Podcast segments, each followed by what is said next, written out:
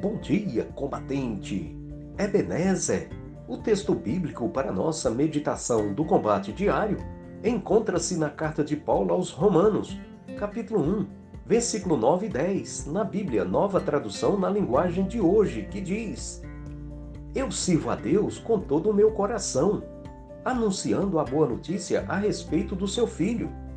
Deus é testemunha de que digo a verdade. Ele sabe que eu sempre lembro de vocês e oro por vocês. O apóstolo Paulo começa a escrever sua notável carta aos Romanos no espírito de oração. Ele diz: Deus é testemunha de que digo a verdade. Ele sabe que eu sempre lembro de vocês e oro por vocês.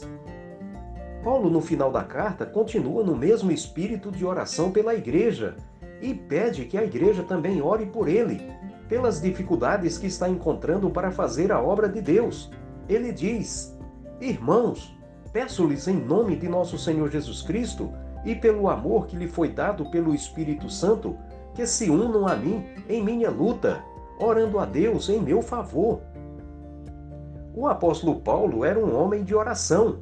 Ele não orava só pela sua vida e seu ministério, mas orava incessantemente por todas as igrejas do Senhor ele orava pelas autoridades constituídas e por todas as pessoas para que elas fossem salvas e exortava a Timóteo e a todos os cristãos a agirem assim também.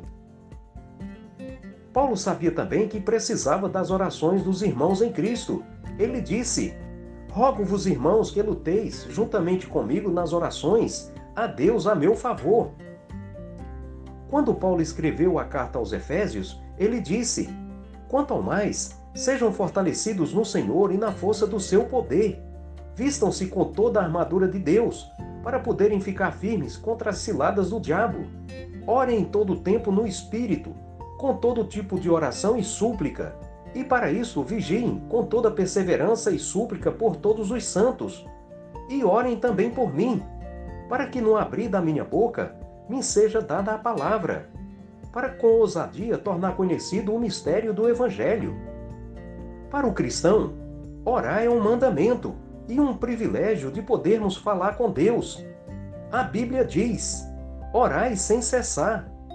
Paulo diz aos Filipenses e Colossenses: não cessamos de orar por vós. Amados, fiquem alegres na esperança, sejam pacientes na dificuldade e tribulações e sempre perseverantes na oração. Amém. Deus seja louvado.